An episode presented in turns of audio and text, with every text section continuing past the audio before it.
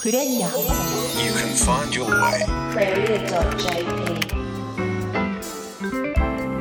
クレリア仕事人にドラマあり。こんばんは小坂誠です。この番組は仕事人にドラマありをコンセプトに地元福岡を支える元気企業の仕事人をお迎えし起業のきっかけや成功失敗談を伺い仕事のドラマに迫っていく30分。今週も最後までお付き合いくださいいつものようにスタジオにはこの方です。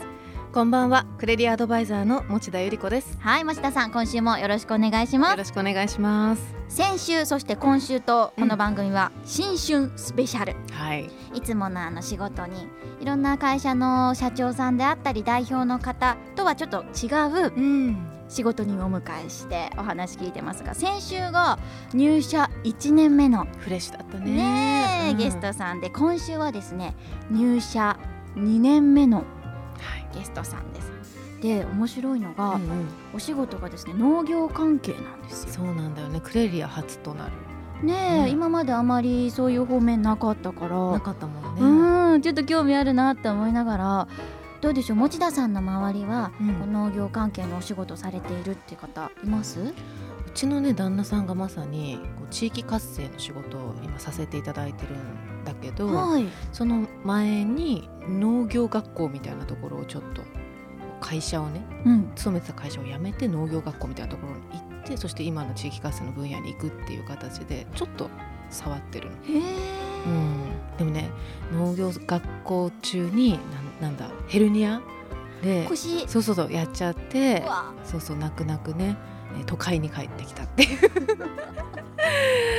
そんな感じ。でもやっぱりそこに触れた、うん。ねこう精神というかう、んうん。農業に携わったからこその考え方っていうのも持ってたりするんですかね。そうね。やっぱりこう自然体であることを大切にしてる感じはするし今隣にいる今日のゲストの方も、うん、ナチュラルイズベストって感じ、オーガニックなね。同じ匂いをちょっと感じる。うちの旦魅力がね 出てますけどもどんな話が聞けるんでしょうかね、はちょっとあまりこうイメージが湧かないって人こそうん。農業に対して、今週は聞き応えがあると思います。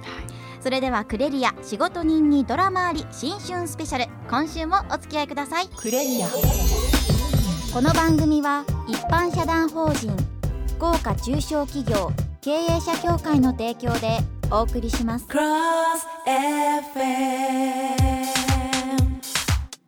レリア仕事人にドラマありそれでは持田さん今週のゲストのご紹介をお願いします。はい今週のゲストは有限会社ぶどう畑入社2年目の高田優香さんです。高田さんは九州大学大学院生物資源環境科学部修士課程を修了後福岡県農林水産事務所の臨時職員のお仕事を経て2012年にぶどう畑に入社されました。小さい頃から植物や動物が好きで好きが高じて農業の分野に進まれたとのことですが入社に至るまでのプロセスそして今現在挑戦していることなど今夜も型にはまらない就活のヒントをいただければと思います。けで今週は有限会社ぶどう畑高田さんにお越しいただきました。高田さんよろしくお願いします。よろしくお願いしおます。願いします。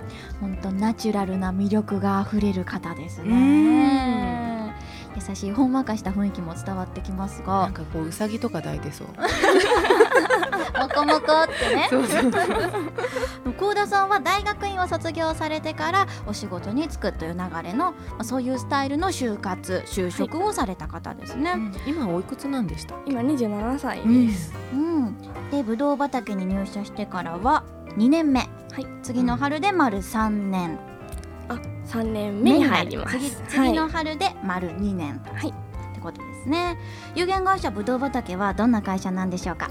えっと有限会社ぶどう畑は農産物の直売をしている会社なんですけれども、はい。生産者の方が毎朝新鮮なお野菜を持ってきてくださってそれを消費者の方に向けて販売をしています福岡市の南区にお店がありますよね。中尾にね、このお店はどんな雰囲気ですか？お店はそんなに大きくないんですけれども、うん。こじんまりしたスペースにいっぱいお野菜やお肉なんか加工品も並んでいて、朝はお客様でこうごった返して活気あふれる雰囲気になっています。何時ぐらいから空いてるんでしたオープンがちょっと遅くって、うん。11時に開くようになってあの生産者の方が遠くから持ってきてこられたりするのでちょっと遅めのオープンになってますけれどもそれを並んでいらっしゃるお客様を見るとあ今日も頑張ろうっていうふうに並んでるの？思います。はい待ってるんだオープンするの。を遅いですからね。でもそこ一つでねいろんな野菜からお肉から変えてしかもこういうお店って会話ができるじゃないですか、はい。お客さん同士であったり、うん。まあ、生産者の方も、ね、すれ違う機会もあったりで、うんそこもまた一つ魅力ですよね。そうね。うん、その中で幸田さんはどんなお仕事をされてるんでしょうか？えー私は、えー直売所の直営の農場っていうのがありましてそこで実際に栽培を担当しています。栽培を担当ってことは育てたりですか、野菜を種をまいて育てています。何を作ってるえー具体的にはうん。レタス類とか、のうん。あとベビーリーフっていうまあサラダなんかに使うちっちゃい葉っぱがありますよね。き。あれ作っててあと今の時期だったら白菜大根ブロッコリーキャベツなんかも作ってます。へーどうでしょう？2年目になってだいぶお仕事も慣れてきました？そうですね。やっぱり1年目は体調を崩すことなんかも多かったですけど、ん。今はだいぶ慣れて年間のスケジュールも考えられるようになってきました、結構ね体力使うお仕事ですよね。そうですね。夏は暑いですし、うん。冬は寒いので体調管理は気を使います。それにこう季節は待ってくれないから、うん。もうこのタイミングでこれをしなきゃっていう結構スケジュールが本当にねかっちりしてる仕事なんでしょうね。そうですね。今週は水曜日に雨が降るからって慌てて作業をしたりとか。あー。の以前から農業とか植物とか動物なんかに興味があったんでしょうか、はい小さい時から動物も植物もすごく好きで、ん、まあ、あの学校でもやっぱり生物が一番好きな科目だったので、うん。まあ、進路選択もそういう感じで進めてきたんですけど、大学院でもそういうお勉強されたんですよね、そうですね。で大学院を卒業されてからは一度福岡県の農林水産事務局で臨時職員として働かれてたと。はいこれはもう就活をしてこの臨時職員になられたんですか？えー、と臨時職員の仕事はたまたまその育児休暇を取られる方がいらっしゃるっていう情報をいただいたので、はい。応募させてもらったんですけどうん。もともと大学院を卒業する時に公務員も視野に入れてたのでうん。一応受けたんですよ大学院の時に、でもまあ落ちたんですけど。でその同じ仕事の臨時職員だったので、まあ、1年ちょっと経験してみるのもすごく勉強になるかなと思って。はい。あ一年っていう期限付きだったんですか？そうですね。育児休暇の方の臨時だったので、あそうかはいそうか。なんかこう聞くところによるとその臨時職員を経験している傍らでもうすでにブドウ畑さんとも、ねはい、こう仕事をしていたと。え。うん。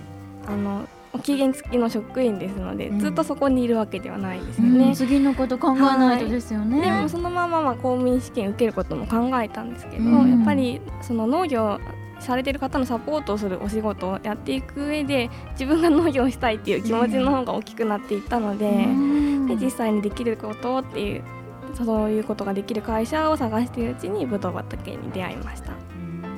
じゃあ臨時職員として働きつつ休みの日にぶどう畑で働いてっていうことですか、そうですね。アルバイトとしてアル土曜日だけですけど、んはい、3ヶ月ぐらいですかね。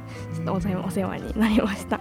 結構こうまあ普通ねって言ったらあれだけど、院院卒の方うんうん。でこう一般企業に入ってで高級取りでっていうイメージを持ってる現役の学生さんってすごく多いと思うんですよね。うんでも実際そういう人たちを私も見てきているし、でその中でこうある意味イレギュラーな、ね、こうプロセスを通ってきてるわけですけど、ねこう自分自身振り返ってみて大学院を卒業してこういったこうキャリアを踏んでいく中で不安とかなんかなかったですか、不安はたくさんありましたね。やっぱりうん周りが大きい会社にどんどん決まっていくうん。中で自分だけもふわふわしている、っぱりそうはい。うん、どうどうしようかなって先が見えないじゃないですか。うん。会社が決まるまでっていうのは。うんで周りにも大学院まで卒業したのにって言われるしただ私は大学院の時に1年間留学していてその時にあの新卒で入らない会社に入らない学生っていうのをいっぱい見てきましたし、まあ、そんなに焦る必要もないかなっていうのは心の中で思ってたので、うん。ま あ周りにいろいろ言われながらも、うん。まあちょっと気気を長く持っていたというか、うん。そういうところがあります。留学はどちらに行かれたんですか？留学はアメリカのミシガン大学っていうところに行ったんですけど、はい、そこでもはい、農業だったりとかを学ばれたんですか、そこでは農業生態学っていうのを基本的に学んでいてどちらかというとそのエエコシステム的なはい。うん。もうなんかね初めて聞く言葉がいっぱいあるよね。ぱりそういった学生時代の経験だったりっていうのが就職活動への考え方っていうのにも本当に大きく影響してたんだなっていう感じしますそうね。いい意味で本当に焦らなくて済む、こう、まあ、方法というか見つけることができましたよね。ね。世界に出てみて、あはい。世の中ではこんな風にうん。職業に至る人もいるんだっていうのを見てきたわけでしょ？はい。うん本当に型にはまってうん。必ず履歴書書いてうん。そこ通って2時行ってっていうような流れを踏まなくてもうん。こうやって生き生きとお仕事されてる方たくさんいるんですね。そうですね。意外と社会に出るとそういう方に出会ったりするので。しますか？ねはい、うん。ちょっと学生時代には非常にイレギュラーだと思ってたことでも、うん。結構そういう人もいらっしゃるんだなって思うことはあります。うーん。あのーどうでしょう。小田さんの周りに今まで農業のこととか全く勉強していなかったけど、興味が湧いて入ってきましたこの世界にっていう人もいますか、うん、そうですね。普通にサラリーマンされてて、はい。急に思い立って農業始めましたっていう方に会ったこともあります。へー。いるんだやっぱり。はい。うん。まあ、長く続く続かないはやっぱりそれぞれありますけど、んまあ、いろんな方が農業に最近興味を持ってくださっているっていうのは感じます。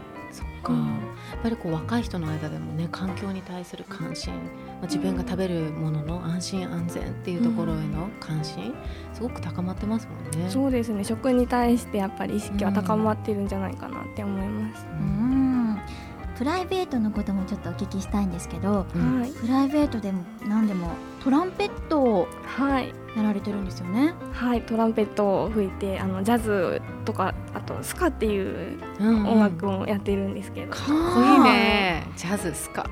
ね。はあ、これライブとかもされたりするんですか？はいそうですね。月に23回はお店で演奏したりへえ、す。ごい。じゃあお店に行ったらはい聞くことができるわけですね。そうですね違った私が見られると うさぎを抱いてないぞと。トランペット自体はいつ頃からされてたんですか？それは高校生の時に吹奏楽部で始めましたうん、そこからずっと続けてて。そうですねジャンルは変わりましたけど、うんトランペットだけは唯一続いてる趣味かなと思います あのでもそうやって長いこと続けてるといろんなこう進路選択だったりの時期に、ちょっと音楽の道で食べていこうかなとか、はい。そっちに進みたいなって思ったりしたことはなかったんですか、思いましたね。学生時代うんお仕事でトランペットを吹いてお金をもらったことがあって、はい。あこれで食べていけるかもしれないって思って、まあでもやっぱりいろんな音楽業界の方と話したりうん。してるうちに、まあ、ちょっとそれは自分がやっていく仕事とは違うかなあの、うんまあ、いろんな仕事がありますよね音楽でも。やりたい仕事もやりたくない仕事もするよりは音楽は好きなことだけしたいっていうふうに思いました。うん。こうこう自分の意思がはっきりしてますよね。これはこう、ううんん、これはこうっていう形で。なんかそこら辺が曖昧になっちゃうと、趣味と職業の境目が見えなくなっちゃう、うんでずっと決まらないモヤモヤしちゃうっていう人うん。いっぱいいるけど、ね、幸田さんの場合はそこら辺がすっきりしてる感じがしますよね。うん。これももしかしたら農業してるからっていうのも一個あるのかななんて聞いてて思ったんですけど。で農業もほら、ねイレギュラーで早くこう雨が降るから作業しなきゃとか、うん。逆に日照りが続いてるからこうしないとっていう風に自分の生活をこう犠牲にしてっていうか、時間を融通きかせなきゃいけないことが多いじゃないですか、うん。だからこそ自分の中の切り替えスイッチをしっかり持ってないとね。うまいこと効率的にできないのかななんて感じましたけどね。そうですねやっぱり常に切り替えしないといけない場面が続くのでうん臨機応変っていうことになりますね。農業は特に。クレリア毎週木曜夜11時からお届けしているクレリア仕事人にドラマあり。今夜は有限会社ぶどう畑入社2年目の高田さんにお話を伺っています。高田さんは昨年何でも大きなプロジェクトに関わられたと聞いたんですけどどんなプロジェクトだったんですか？はい、えっ、と水耕栽培施設といって水で植物を育てるビニールハウスを新しく建設しました。水で？はい、土じゃなくてですか？土じゃなくてですね、大きいプールみたいなのがあって、うん。そこに発泡スチロールのパネルが浮かんでるんですけど、そこにスポンジにくっつけた種をまいて植物が育つっていうちょっと不思議な工場です。へえ家でさネギとかを水につけてたら、こうネギの根っこうん。ニョキニョキって生えてくる、そういうイメージですね。はい。ああなるほど。やったことある？ないです。私はあのそういう、むしろ育てたりするのが苦手で、うん。水もやりすぎて種をダメにしちゃうようなタイプだったので。そういう方でも水耕栽培だったら安心してできます。水やりもしなくていいんですよ。中に。元から水がプールに入ってるわけなので、うんうんあとはもう栄養の管理も機械がしてくれますので。じゃあすごくこう、楽なわけですね。育てる側そうからると。ですすね。はい、で天候とかの影響はこれは受けたりするものですか？えービニールハウスなので雨が降らないですよね、あと、まあ、夏はできるだけ遮光カーテンっていうのを暗くして暑さを防いで、うん。冬は保温するカーテンをつけるのでやっぱり外に比べると温度変化が少なくて、はい、えー面白い。どんなものがその中では栽培されてるんですか？今作ってるのはレタスとか、ほうれん草小松菜ですとか葉物野菜ですね。水菜とかあとはベビーリーフっていう小さいサラダに使う野菜を作ってます。あそれが全部水耕栽培で。はい。私ネギぐらいかと思ってました。でこの水耕栽培施設のプロジェクトの責任者をうん任せられたんですよね。すごい。あもう責任者というほどではないですけれども。はい。これでも2年目ですよ。ちょっとプレッシャー大きかったんじゃないですか？そうですね。やっぱり建設するにあたって、まあ、自分のお小遣いでは考えられないような金額を見るわけですかうんら。そうだよね。どれぐはいらいですか、あまあ数数千万円というか。あそうですよね。はい具体的にどういう作業をされたんですか、そうですね。建設にかかるお金を計算したり、えー中に入れる機材を考えたり、うん。あとは向こう5年間でどれだけ生産をして、まあ、原価償却とかしていけるだろうかっていうことをうちの店長とうん。はい。まあ、虎の狸の川山よって言いながら二人でコツコツ計算しましたすごいこう緻密な設計をして始めるわけですね。そうですね。うん。ここ一般に農業に関わってる方って土をいじって水をいじってっていうイメージが強かったりするけど、実はそういう本当裏のところをしっかりやってるからそれを日常ができるっていうことですよね。そうですね。やっぱり、うん。あちょっと大きい施設大きくしすぎちゃったって後からなったら大変なことになるので、うんその辺を計算してからやっぱり始めないとですね、うん。どうでしょう？このプロジェクトに関わってそこから学んだこと感じたことはどんなことがありますか、そうですねやっぱり立ち上げの時は本当に大変で時間ばっかり過ぎていっていうような、まあ、体力的にも精神的にもひすごくきつかったんですけど、ま周りの社員スタッフに相談したり、まあ、だんだん作業も効率が良くなったり他の人が手伝ってくれるようになったりして、まあなんかその苦しいところを乗り越えたらやっぱり新しいことができるんだっていうすごく喜びがありました。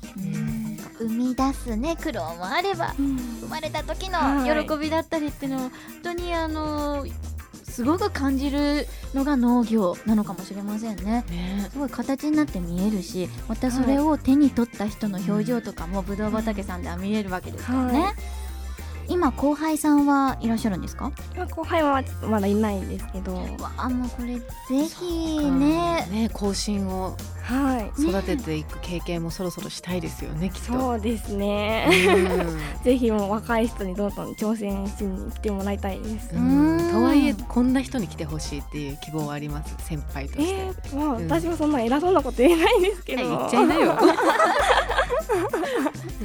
あの元気があって、う前向きな人がいいですね。うん。その農業は天候に左右されたり自分の思うようにならないこといっぱいあるので、でもそれにいちいちこうあーって落ち込んでるわけにもいかないですから、まあ、あの頭を切り替えて頑張っていける人がいいと思います。おおらかな心でね広い気持ちでお仕事できる人、うん。今日はこういう日なんだってね。みぞれが降るんだって。マイペースにですね、うんうん。自分のスタンスぶれずに持てる人ってのは向いてるのかもしれませんね。そうですね。うん、さあここまでお話伺ってきましたが持田さんそろそろ時間が近づいてきました。はい、今日もあっという間に最後の質問になってしまいました。え毎回ゲストの方に同じ質問をしています。え高田さんズバリ高田さんにとって仕事とは何でしょう？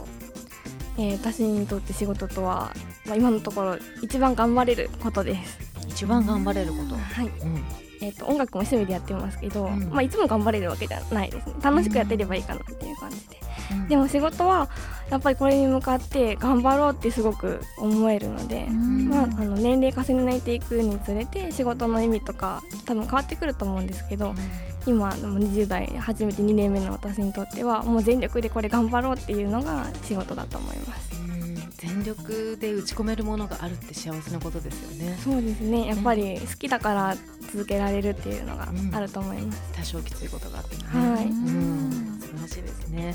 今年もぜひたくさん、えー野菜を育てて、はい、はい、動物も育ててるんでしたっけ？動物は育ててないですけどそういった分野も始まったらまた教えてください、はいね広がっていくかもしれませんねね、うん広がりのある一年にしてほしいなと思います。はい、どんどん広がっていきたいと思います。はい、えーというわけで今週のゲストとはここまでです。有限会社ぶどう畑高田優香さんありがとうございました。ありがとうございましあたり。がとうございましたクレリア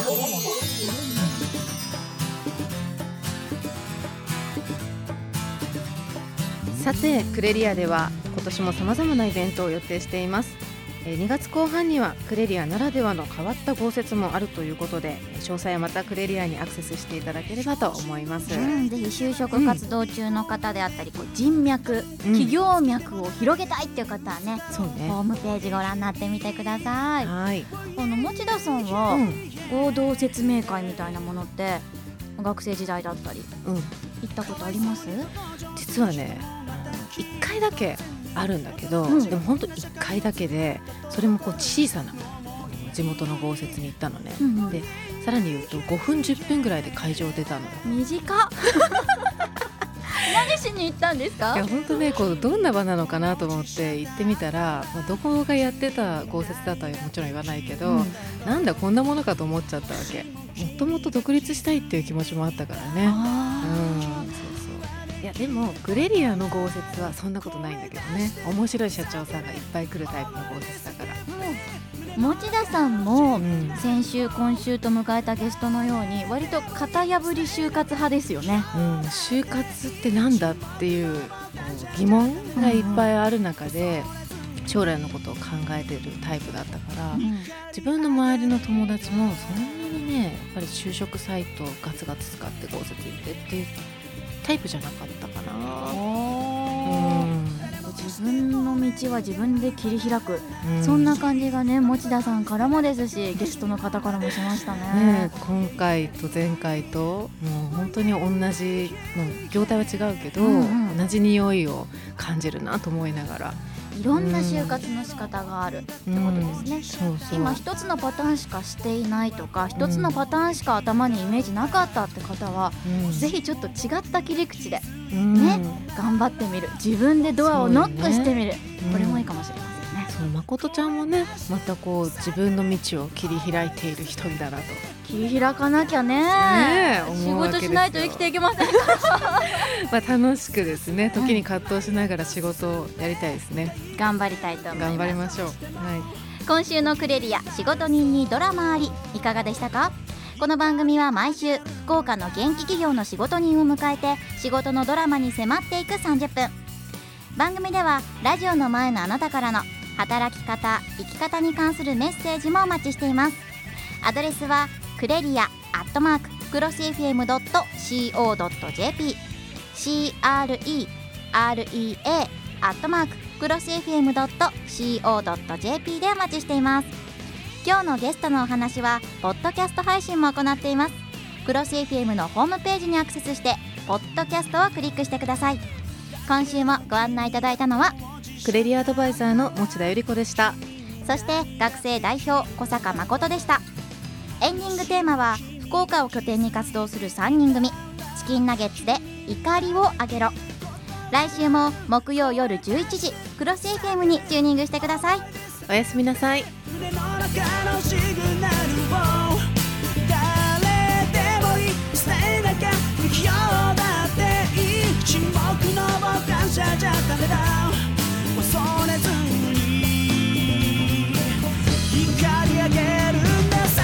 の番組は一般社団法人福岡中小企業経営者協会の提供でお送りしました